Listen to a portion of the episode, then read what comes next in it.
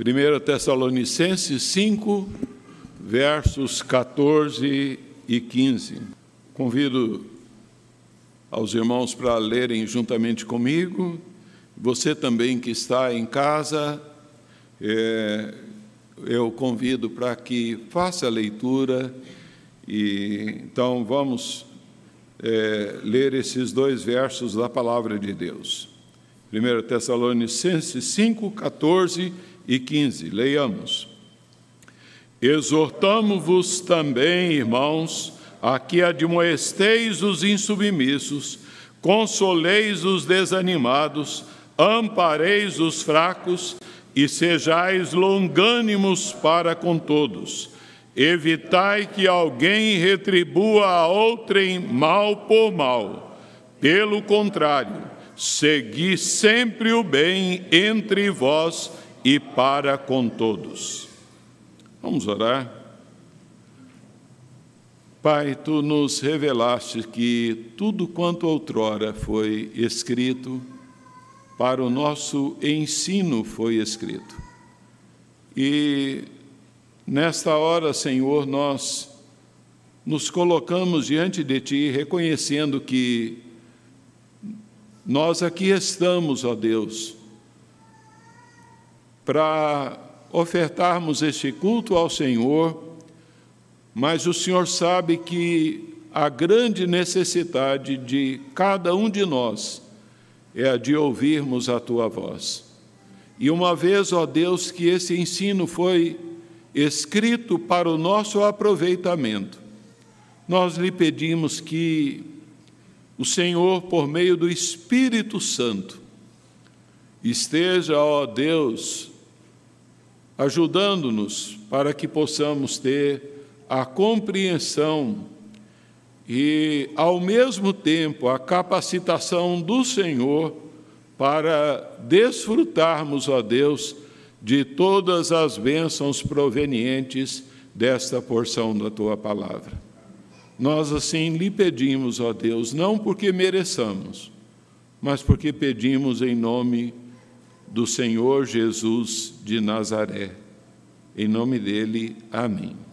Creio que alguns dos irmãos aqui hão de lembrar que a nossa última mensagem, o último sermão, nós partilhamos assim sobre a primeira parte do verso 14, é, em que o apóstolo Paulo ele é, está aqui é, comunicando ah, de uma forma bem clara a, a igreja de Tessalônica no seu todo, que então eles atentassem a, acerca de três grupos de pessoas que precisavam de uma atenção especial ali da igreja, da comunidade os insubmissos, os desanimados e os fracos. Né? Então, nós é, meditamos sobre esta questão.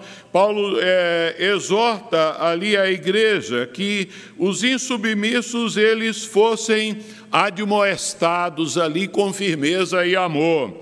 Aos desanimados que eles fossem consolados e a, aos fracos que eles fossem amparados e encorajados. É, Paulo ele está então é, aconselhando sobre a necessidade de cuidado mútuo, não é? Então, é, no que envolve a vida pessoal e familiar, então, de toda a comunidade, de toda a igreja, é, ele expõe aqui que esta é, então, uma tarefa que envolve todo cristão não é? Nós é, vemos aqui, ele está convocando individualmente cada membro a este envolvimento, visto que não pode estar é, dentro de nós aquela filosofia é, de Caim, que após ter matado Abel, seu irmão, né, Deus apareceu a ele e perguntou: Onde está Abel, seu irmão? Ele respondeu: Acaso sou eu tutor do meu irmão? Não é? Então, é, assim, muito diferente. A palavra de Deus nos diz que nós somos tutores, guardadores, cuidadores uns dos outros. É, e Paulo aqui é, nos apresenta ah, o que podemos identificar como recursos especiais para relacionamentos saudáveis. E o primeiro desses recursos, diz ele, é tratar a todos com longanimidade. Ele nos diz então na parte C aí do verso 14: E sejais longânimos para com todos. O termo longânimo, ele quer dizer, é, dizer literalmente a pessoa que é lenta para se irar significa a pessoa que aguenta pressão por longo tempo, é, sem então se explodir. Uma qualidade de comportamento, uma qualidade de caráter interior que confunde e identifica ali com a paciência e com a tolerância. É então a, a longanimidade, o exercício de suportar contrariedades com resignação, sendo vagaroso para entrar em estado de ira. A, a longanimidade, ela é então tão importante porque ela é descrita na Bíblia como um atributo do próprio Deus. Em Êxodo 34, 6, Moisés diz: Senhor, Senhor, Deus compassivo, clemente e longânimo e grande em misericórdia e fidelidade. Deus é longânimo e por causa disso, nós somos chamados a imitá-lo. Né? Efésios 5:1 Paulo diz: Sede, pois, imitadores de Deus como filhos amados. Esse atributo é então presente na Trindade excelsa, Pai, Filho e Espírito Santo, mas é uma virtude recomendada biblicamente, então, é, a, que deve estar presente na nossa vida, como discípulos do Senhor Jesus. Em 2 Coríntios 6, 6, Paulo ele está então recomendando à igreja de Corinto, ele diz: na pureza, no saber, na longanimidade, na bondade, no Espírito Santo, no amor não fingido. Então, que ah, eu, ele está dizendo, recomendando-nos a nós, então, e ah, para Paulo, é, esta é uma qualidade indispensável para a nossa vida cristã. Vejam, é, eu sei que os irmãos devem ter plena certeza de que é um dos traços que é, dos nove traços presentes ali no fruto do Espírito, Gálatas 5, 22, né? Amor, alegria, paz, longanimidade. A longanimidade é então a fluente do Espírito Santo que habita em nós e proporciona-nos o privilégio de exalarmos isso em nossos comportamentos. Ao descrever os cristãos de Éfeso, aos cristãos de Éfeso as qualidades de uma vida digna da vocação que foram chamados, lá em Efésios capítulo 4, versos 1 e 2, Paulo diz: Rogo-vos, pois eu, o prisioneiro do Senhor, que andeis de modo digno da vocação que fostes chamados. Como é que vamos andar de modo digno? Verso 2 ele responde: com toda humildade e mansidão, com longanimidade, suportando-vos uns aos outros em amor, para andar de forma digna do chamado irresistível de Deus, nós temos que ter essa qualidade. Também ele apresenta aos Colossenses como uma das qualidades piedosas é, do novo homem. Né? Então, é, ele, em Colossenses 3, 12, ele, antes ele fala: Fazei morrer a vossa natureza terrena. E aí no verso 12 ele diz: Revistai-vos do novo homem, como eleitos de Deus, santos, amados, então, de ternos afetos, de misericórdia, de bondade, de longanimidade. Então vejam que Paulo está preocupado que esta qualidade se faça presente na vida então da igreja tessalônica e ah, então por extensão pela ação do Espírito Santo a mim e a você também nos dias de hoje. De modo que a longanimidade ela é um adorno é, é, de todo crente. Então, uma virtude, ela é o fruto do Espírito Santo.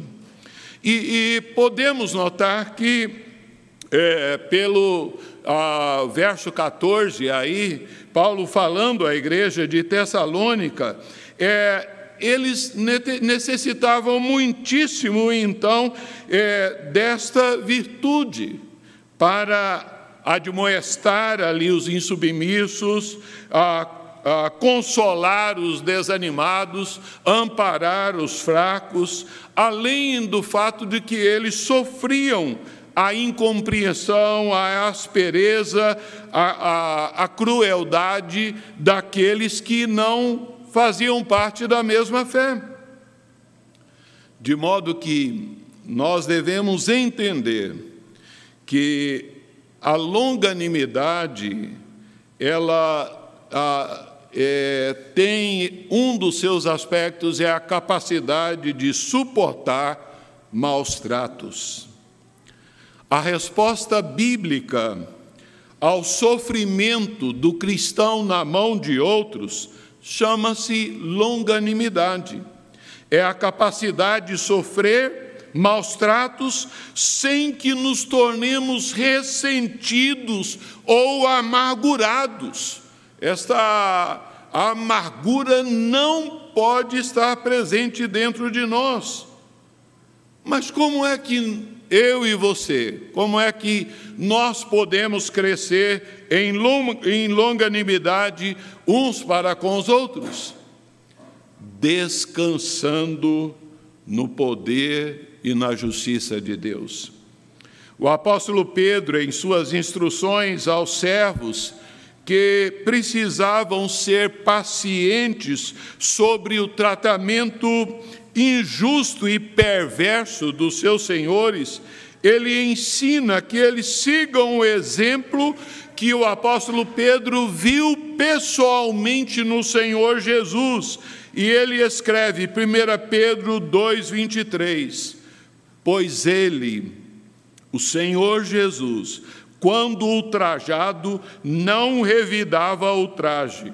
Quando maltratado, não fazia ameaças, mas entregava-se àquele que julga retamente.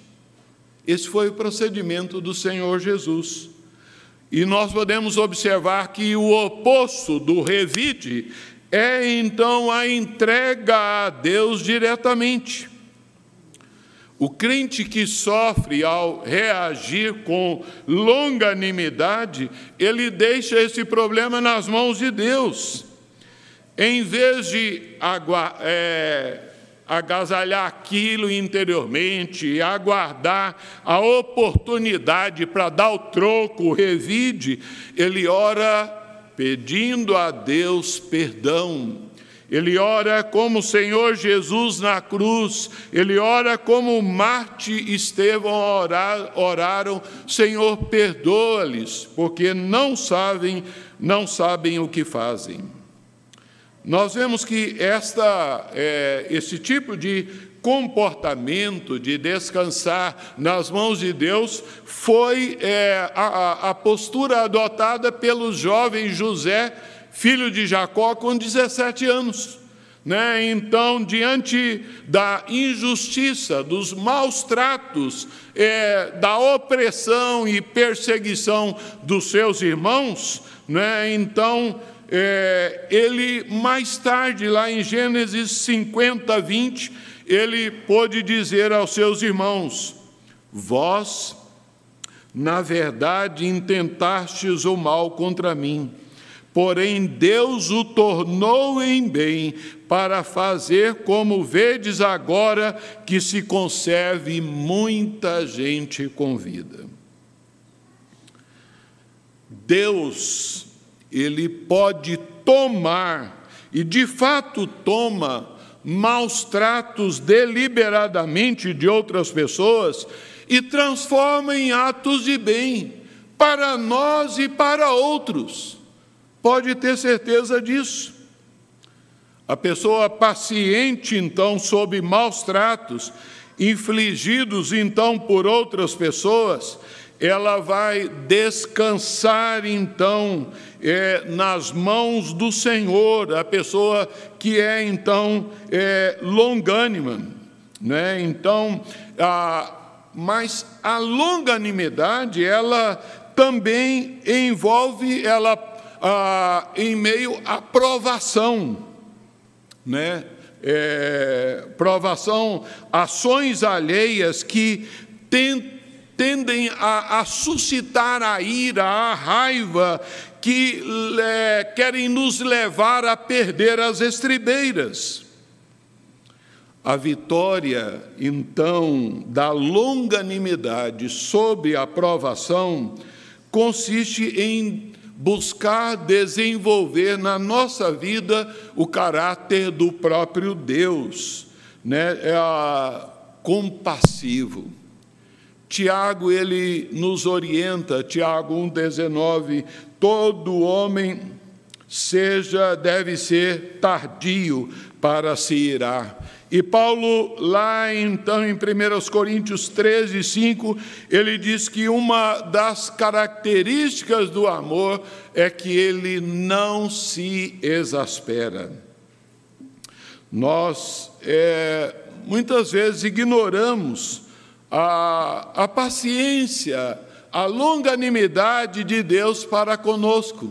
Né? Nós disciplinamos, às vezes, já fiz isso muito, disciplinar filho com raiva, enquanto Deus nos disciplina com amor. Nós muitas vezes temos gana em dar o troco a quem então fez algo ruim conosco, em castigar então a pessoa que nos ofende, enquanto Deus está ansioso é para conceder o perdão, misericórdia e graça sobre as nossas vidas.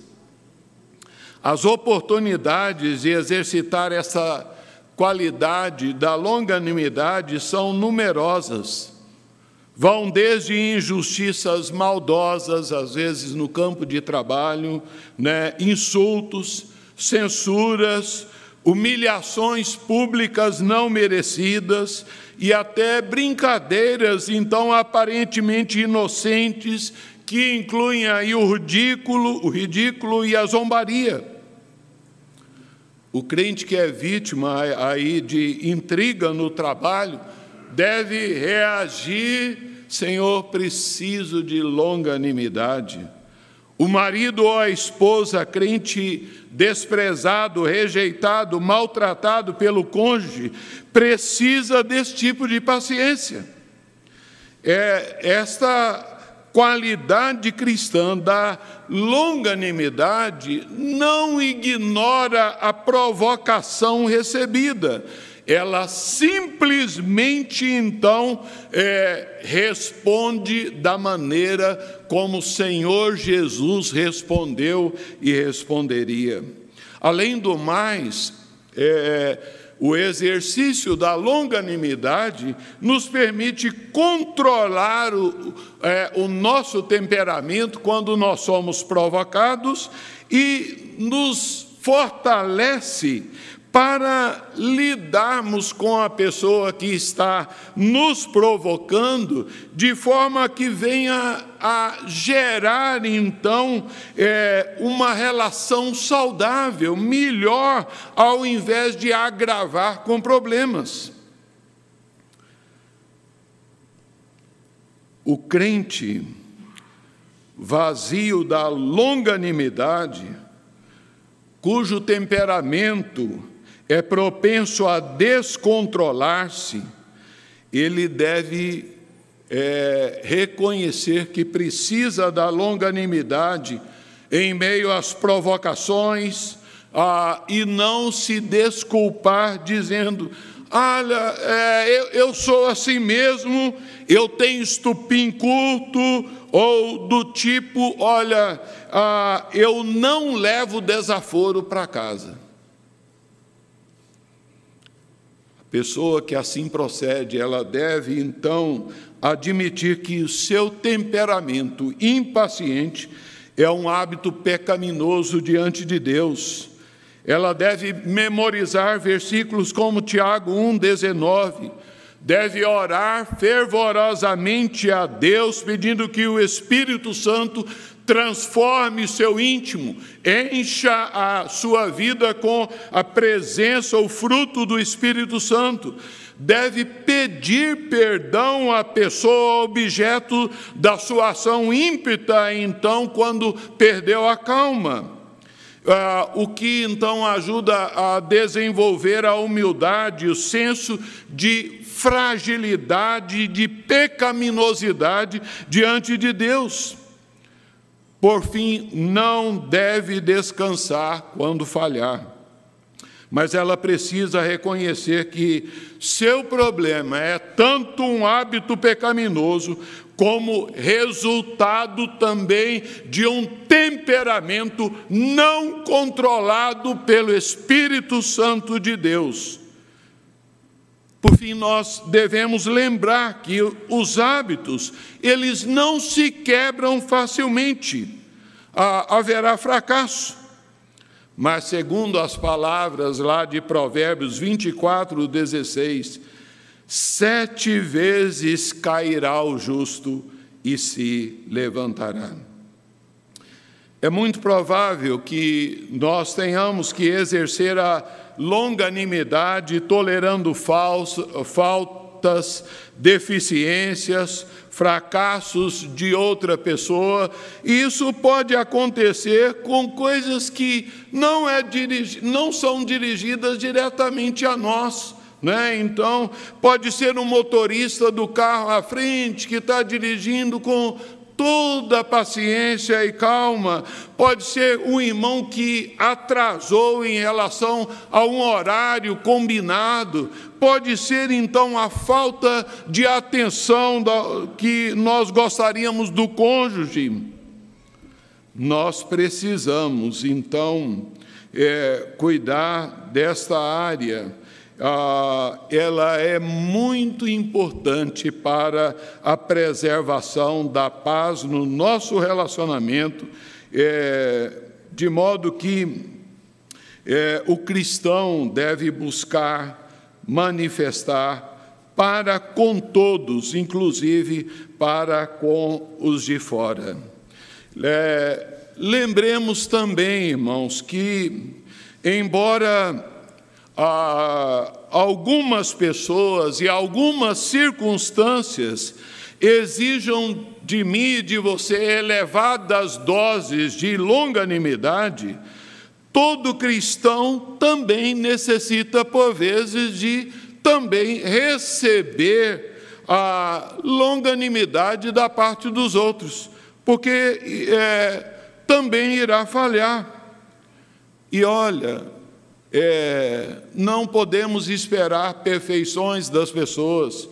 Por mais íntimo, pois, por mais amigo que a pessoa seja, ah, é, ela vai exigir então é, de mim e de você então uma certa longanimidade.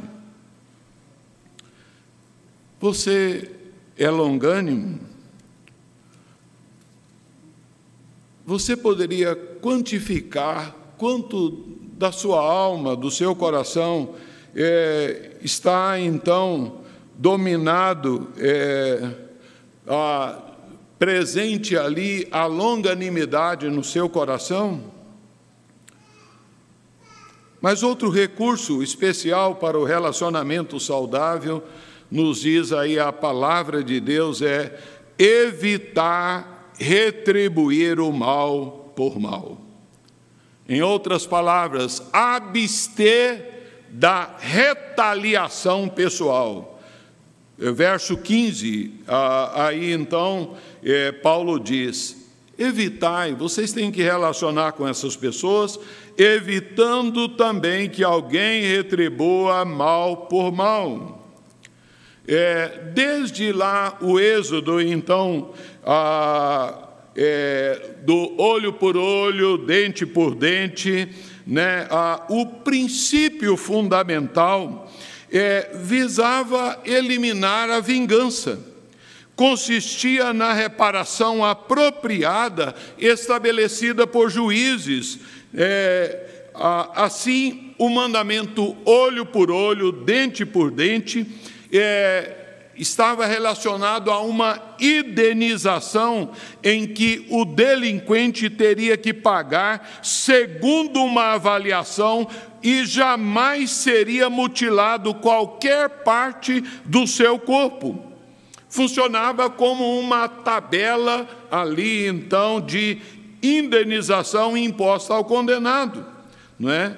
E posteriormente a a revelação de Deus vai ampliando lá em Provérbios 20 e 22, é, nós lemos: Não digas, vingar-me-ei do mal, espera pelo Senhor e ele te livrará. Provérbios 25, 21 e 22 também diz: Se o que te aborrece tiver fome, dá-lhe pão para comer, se tiver sede, dá-lhe água para beber porque assim amontoarás brasas vivas sobre a sua cabeça e o Senhor te retribuirá. Mas nós vemos o Senhor Jesus é quem apurou é, esse ensino, dando-nos uma solução mais feliz para nossas relações humanas. Jesus ele condena a retaliação, a vingança, o pagamento com a mesma moeda é, e Jesus ele corrige ali uma interpretação equivocada que estavam tendo e ele vem demandar de todo discípulo duas coisas claras e muito pesadíssimas. São elas a renúncia da vingança e o amor para com o inimigo. Jesus nos convoca a elevar-nos na busca do caráter perfeito do próprio Deus, respondendo o mal com o bem.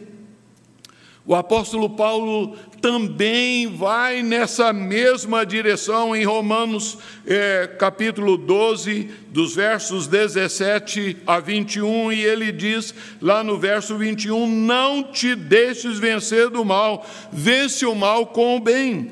O autor da carta aos Hebreus, capítulo 10, verso 30, diz: Ora, nós conhecemos aquele que disse: A mim pertence a vingança eu retribuirei.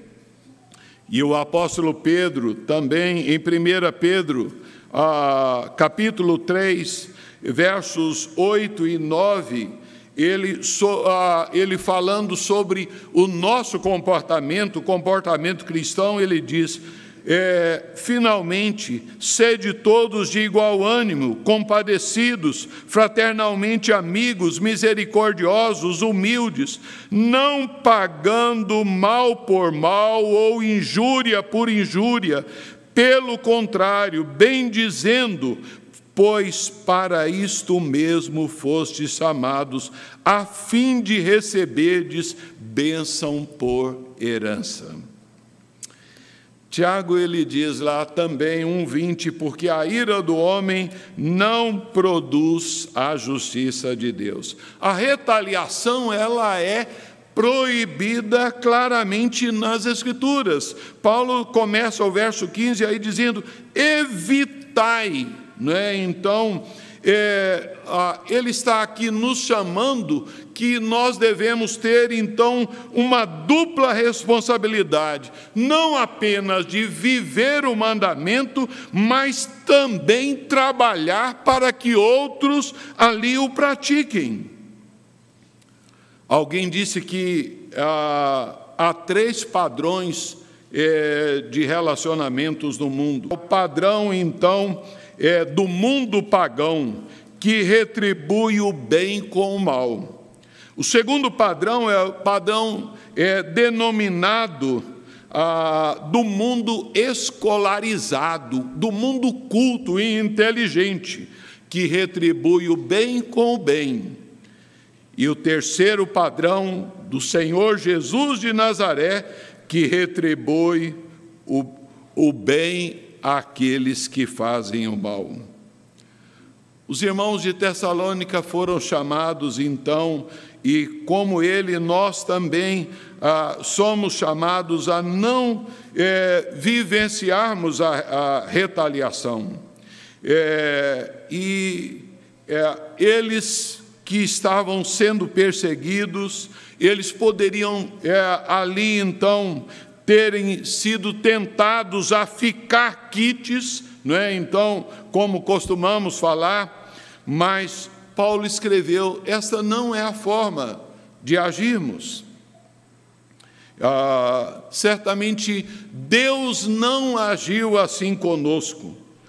Deus recebeu o mal do nosso pecado, as nossas é, reclamações, as nossas afrontas, o nosso desprezo, e em resposta a todo mal que nós fizemos e ainda continuamos fazer para com Ele, Ele nos deu o seu amor, Ele nos deu o seu Filho, Ele nos ama, Ele nos concede a graça da salvação. De maneira que a, é, essa repetição enfática da mesma verdade, ela é uma chamada para nós vivermos é, esta verdade na graça, na dependência do Senhor Jesus.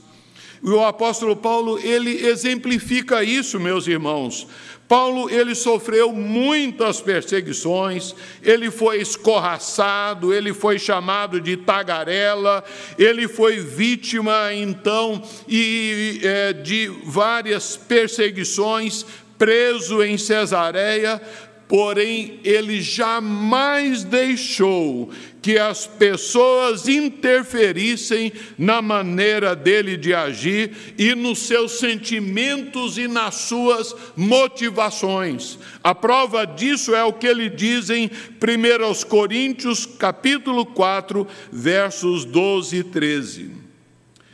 Ele afirma: Quando somos injuriados, bendizemos Perseguidos, suportamos. Quando caluniados, procuramos conciliação. Até agora fomos é, é, considerados lixo do mundo e escória de todos. E quando nós vemos que lá no capítulo 7 de 1 Coríntios, capítulo 6, é, versículo 7, é, ele tratando a, a, a, com os irmãos que estavam em litígio, um irmão levando outro lá na justiça comum. Paulo diz: Olha, por que não sofreis antes o dano? porque não sofreis a perda. Retribuir então o bem com o mal é demoníaco. Retribuir então o bem com o bem é humano. Mas retribuir o mal com o bem é de Deus, é, só provém do Espírito Santo de Deus. Quando nós somos feridos, há uma tendência grande para partir para a retaliação, para a vingança. Mas nós somos chamados a fazer morrer dentro de nós essa natureza é, das obras da carne, da vingança, da retali retaliação. E ele então nos dá um último recurso aí, é, nesse mesmo verso, ah, para os nossos relacionamentos saudáveis, exercendo sempre o bem para com todos. Paulo conclui aí o verso 15: pelo contrário, segui sempre o bem para com todos.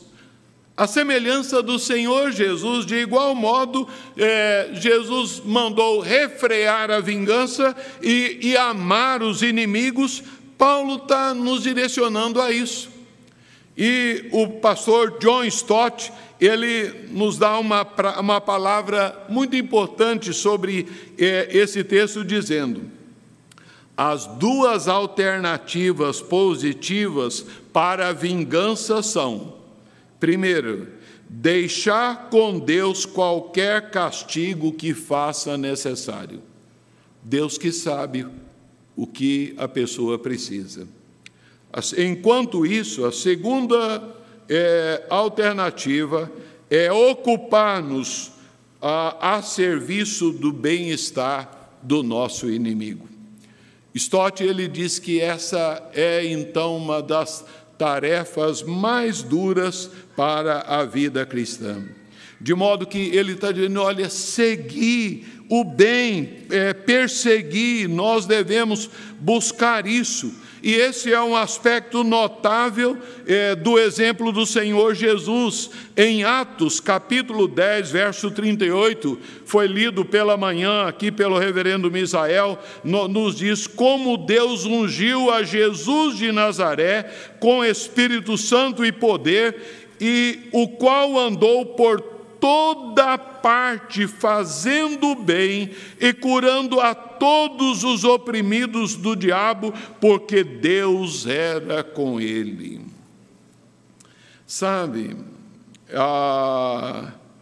uma boa maneira de colocar em prática esta recomendação da prática do bem é, é que ela seja ah, exercitada em casa, não é?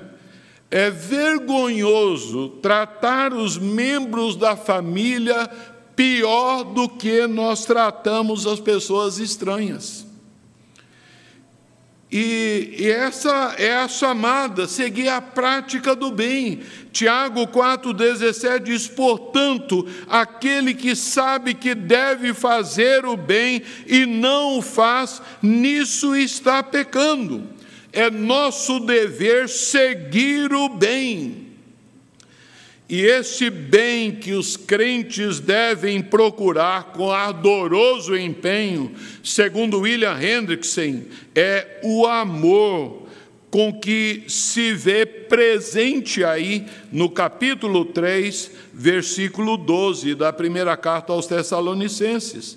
Ah, e o Senhor vos faça crescer e aumentar o amor uns para com os outros e, para com todos, como também para convosco.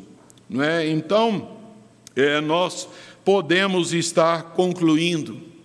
O amor, ele não pratica o mal contra o próximo, porque a palavra de Deus diz que o cumprimento da lei é o amor.